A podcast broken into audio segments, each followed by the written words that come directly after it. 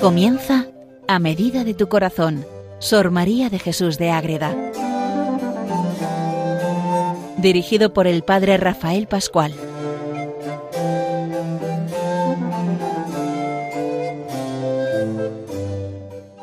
Sor María de Jesús de Ágreda, monja concepcionista franciscana, gran seguidora de la Madre Inmaculada, como esa orden que vive, la Orden de la Inmaculada Concepción, es esa monja a la que vamos dedicando tantos programas en este programa que tiene por título A medida de tu corazón y que se dedica a ella, a entrar en su vida, en su experiencia, en sus escritos, para acercarnos cada vez más al amor de Dios, porque lo, lo, que hace esta gente tocada por el corazón de Jesús y por el amor de la Virgen, lo que hace es transmitir lo que ellos viven, ponerlo por escrito para que nosotros nos animemos a vivir esas maravillas que suceden en las almas de almas escogidas, pero que estamos de una manera o de otra preparados también para poder vivir cada uno a su nivel, a su tiempo y a su modo. Entonces vamos viendo varias obras, varias realidades, experiencias y estamos ya pues casi acabando. Uno de sus libros, La escala para subir a la perfección, donde ella describe primero lo que supone empezar la vida espiritual, los peligros, las facilidades, todo eso, y luego empieza a decir la escala, la escalera, los diversos peldaños, que ella llama gradas, para ir subiendo cada vez más cerca de la unión con Dios.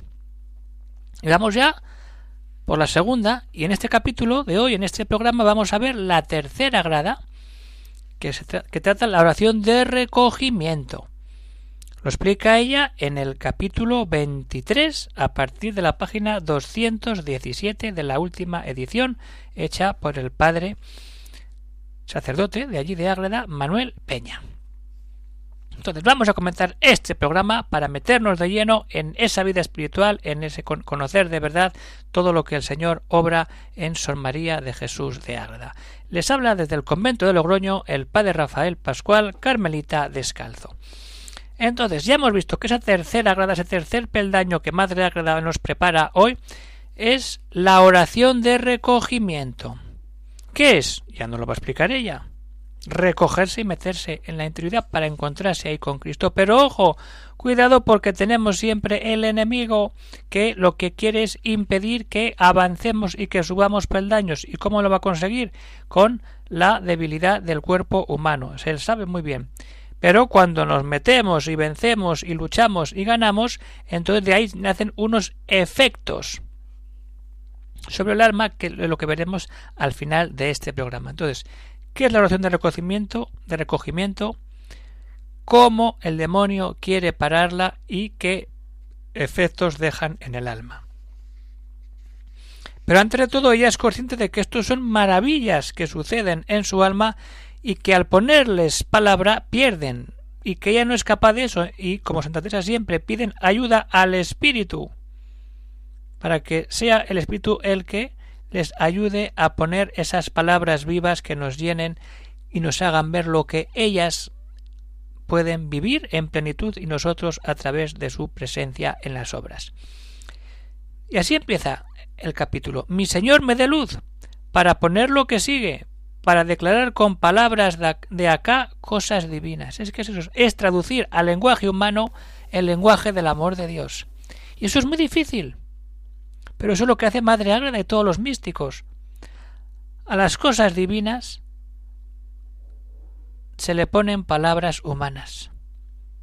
Y en ese salto se pierde. Y aún así tenemos una riqueza impresionante, fortísima, en estos escritos. Pues vamos a ver qué es esa tercera grada, qué es esa oración de recogimiento y cuándo la empieza a tener Madre Agreda. Pues es casualidad, como Santa Teresa el libro de las confesiones de San Agustín les marca las dos.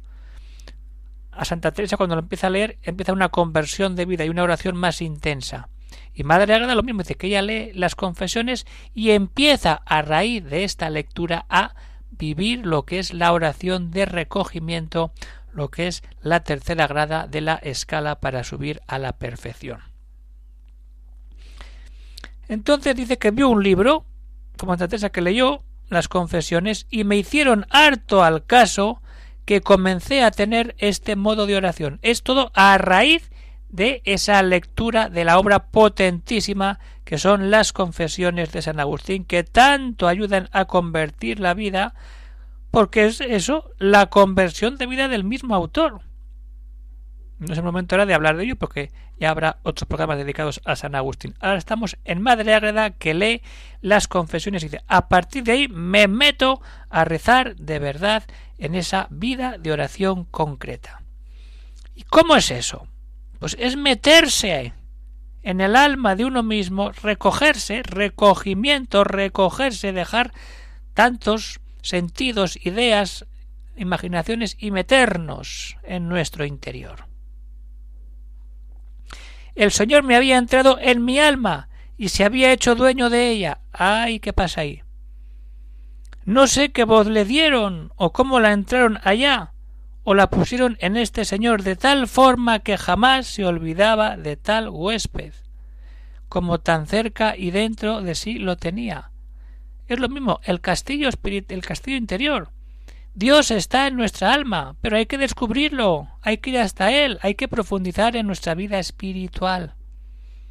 Y desde ahí empezaremos a vivir de una manera nueva totalmente nueva cuando descubrimos que Dios está dentro de nosotros y que nos da todo, cuando hacemos ese camino interior de profundizar. Pero bueno, eso sí, eh, está ante Dios, lo descubre, está dentro ya, pero ¿cómo? Pues como se mete en el Evangelio, en el Evangelio que hacen todas las personas, acercarse a Cristo, de muchas maneras. Y es lo que hace ella, con el Evangelio se mete a rezar y se pone hacer un camino para llegar hasta Cristo. Esa es la maravilla. Allí me arrojaba a sus pies y me, me consideraba Magdalena, implorando con lágrimas misericordia, una manera de rezar, como la Magdalena se acerca a Cristo, o como la samaritana, pidiendo agua de gracia, y me parecía me la pedía el Señor de su obsequio con infinitas inspiraciones para que me aprovechase o la cananea, y me holgaba de pedir migajuelas y considerarme el can, el perro de la mesa del Señor.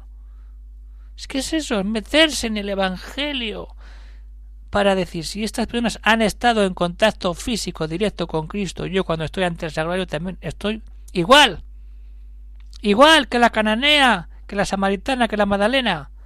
Cuando vamos ante el sagrario, y más aún a la exposición, a la adoración, cuando está fuera y lo estamos viendo cara a cara, estamos ante Dios. Y vamos a pedirle perdón, vamos a pedirle agua, vamos a pedir migajas, pero vamos a ponernos en su presencia.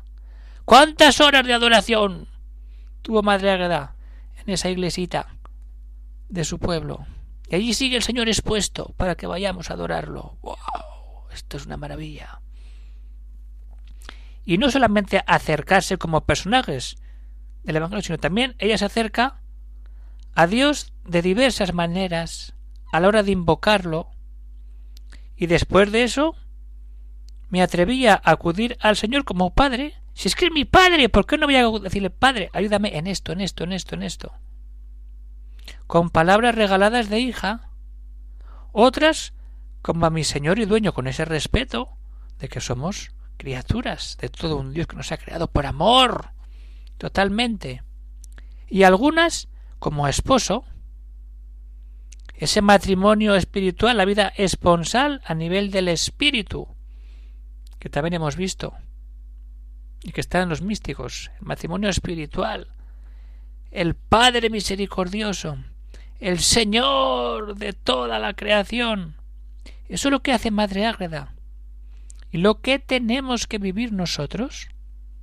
Esto lo puede hacer cualquiera, coger el Evangelio y decir, a ver, este pasaje, ¿cómo se acerca el personaje a Jesucristo? ¿Cómo me acerco yo? Me falta esto, ahí va, él tiene amor, yo no tengo amor, yo voy con paz o voy sin paz. Son maneras de decir, Dios, ¿dónde estamos? Y desde ahí damos el salto. Pero tenemos que interiorizar, eso es la oración de recogimiento, la, la tercera grada el tercer peldaño de esta escalera que nos lleva a la unión plena con Cristo, cuando de verdad estamos dando ese paso. Primero, el contacto directo que tiene ella con las confesiones de San Agustín. Y de ahí deriva ese recogerse en su interior, en su alma, para al final acercarse como esas mujeres del Evangelio a quedar cambiada, transformada cuando Cristo entra en su vida.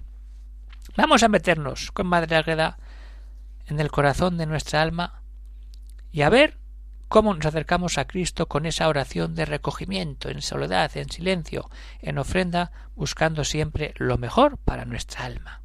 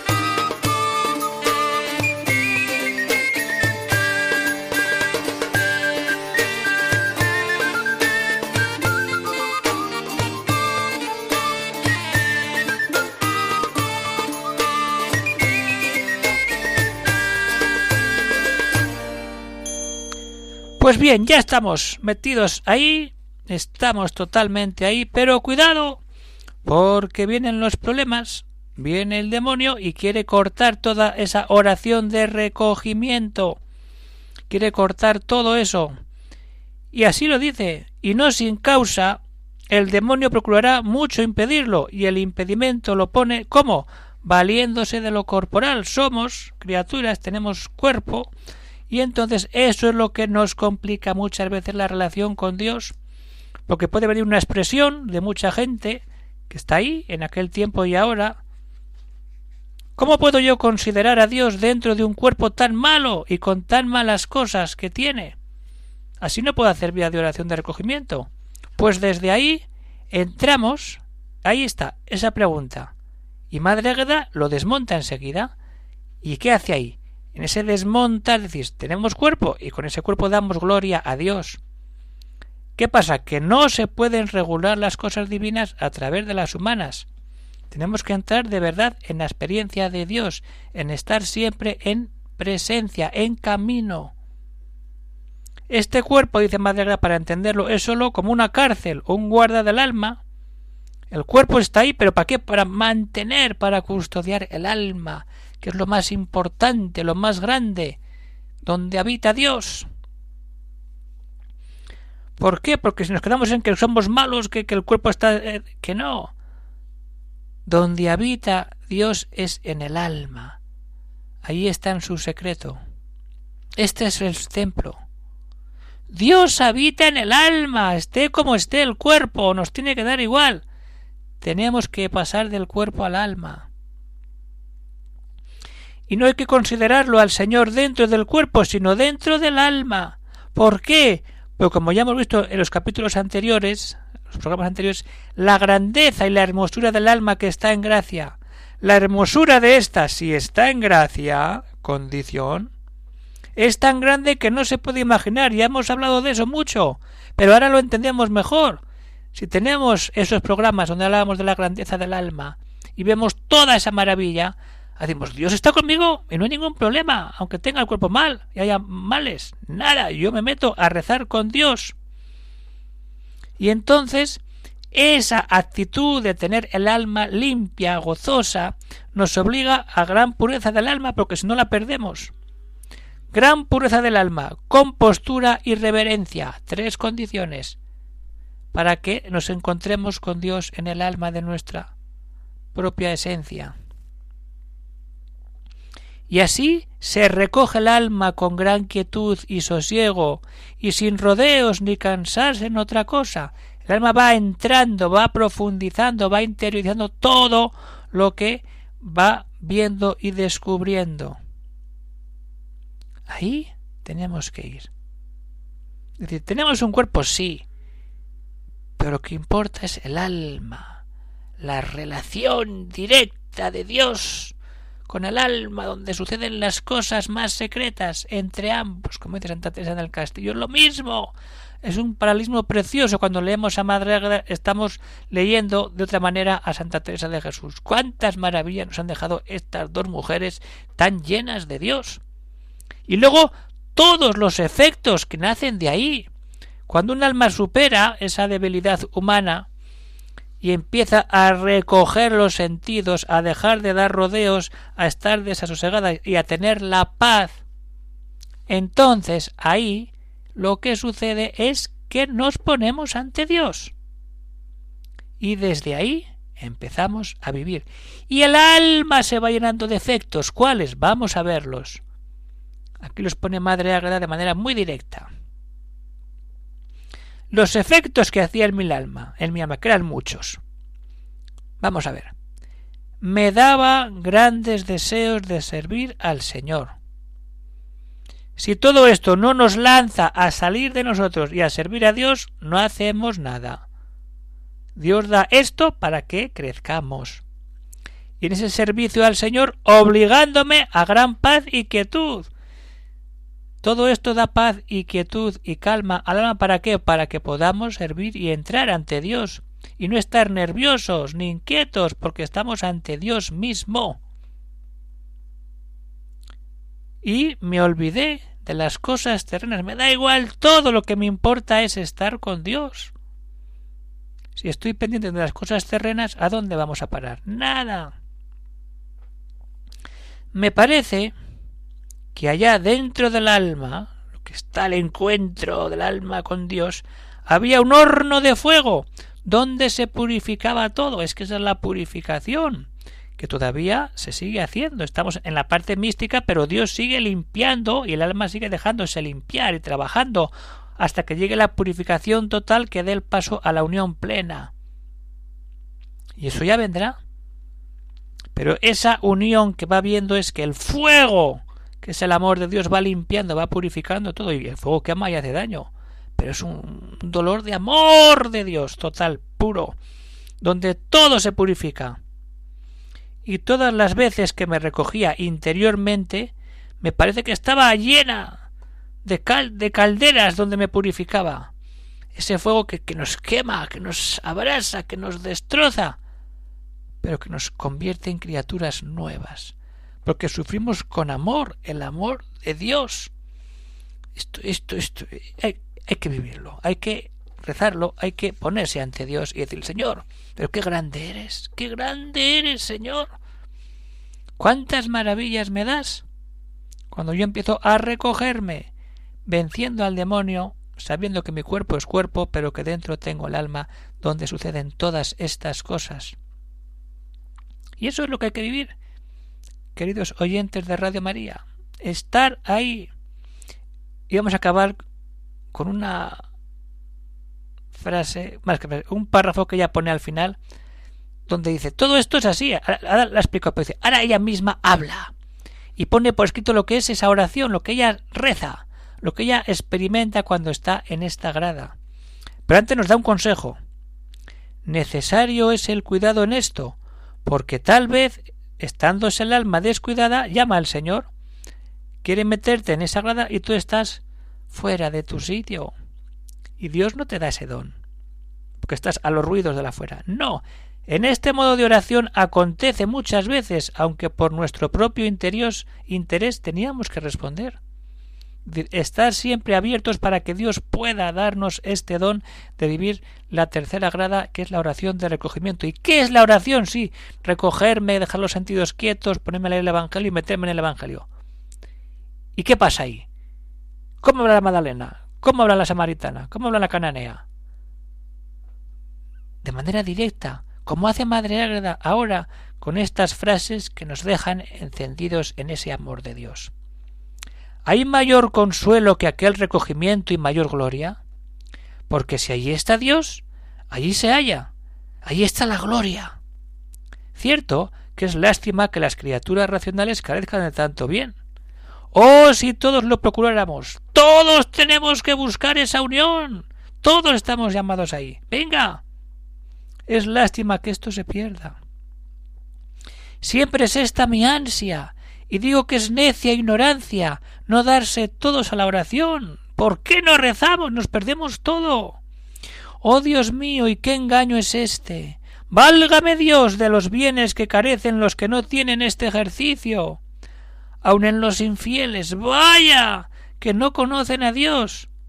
Pero en los cristianos y católicos, conociéndole, y tanto como la fe enseña, parece un absurdo. Y tú, hombre, mi Señor, dé luz especial. Y así acaba este capítulo.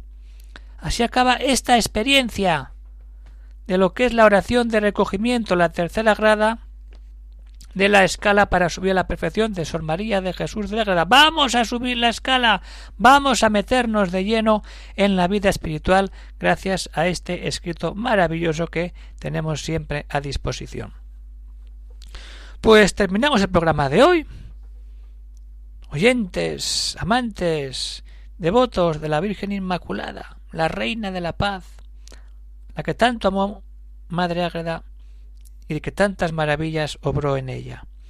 Pues aquí lo dejamos, queridos oyentes de Radio María. Podéis mandar algún comentario, alguna cuestión al siguiente correo electrónico agreda arroba radiomaria.es y seguiremos subiendo la escalera en el próximo programa. Hasta entonces, un saludo para todos y que Dios os bendiga.